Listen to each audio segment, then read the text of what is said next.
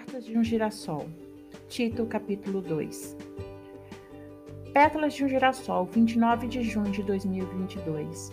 Olá, precioso girassol do Senhor, paz e bem ao seu coração e a toda a sua vida. Como você está no dia de hoje? Vamos comigo enveredar pelos caminhos do segundo capítulo da carta de Tito? Então vamos orar.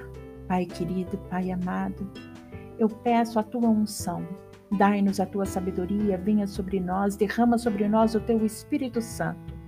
Ajuda-nos a entender aquilo que o Senhor tem para nós. Ajuda-nos a viver de acordo com a tua vontade, não com a nossa vontade. Em nome de teu filho Jesus. Amém. Sabe, Paulo instrui a Tito que ele deve ensinar a sã doutrina e levar as pessoas a viverem corretamente.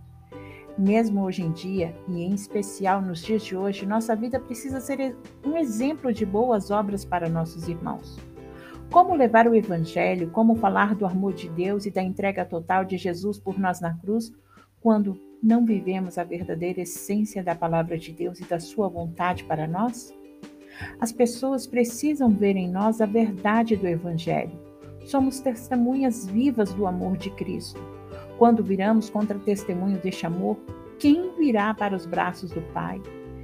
Se nós mesmos mostramos ao mundo que, mesmo estando na igreja, ouvindo a palavra e buscando a Sua presença, fazemos tudo que o mundo quer e nos oferece, quem acreditará, acreditará na palavra de Deus, no seu amor? Nós fomos escolhidos e chamados por nosso Pai para trazermos nossos irmãos de volta para os seus braços, para estarem em Sua presença. E como seus eleitos, precisamos observar como vivemos as nossas vidas. Devemos escolher um estilo de vida de excelência que mostre os verdadeiros atributos do nosso amado Jesus Cristo e da Sua palavra.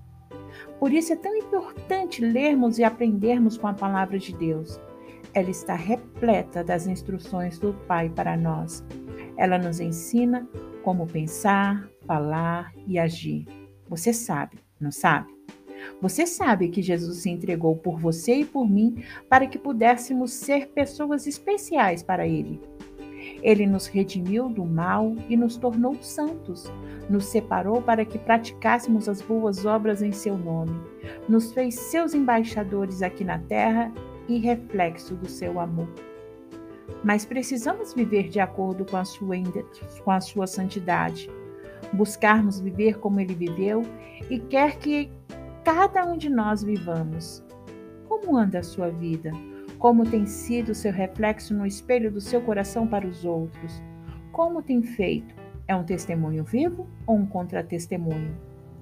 Vamos mergulhar na essência do Pai, exalá-la por onde quer que passemos. Não é fácil, eu sei que não é fácil, mas não estamos sozinhos. E não depende de nossas forças. Por isso, o Pai nunca nos abandona e nós temos o Espírito Santo que habita em nós para nos conduzir. Vou terminando por aqui e espero que possamos realmente viver o que o Pai tem para nós.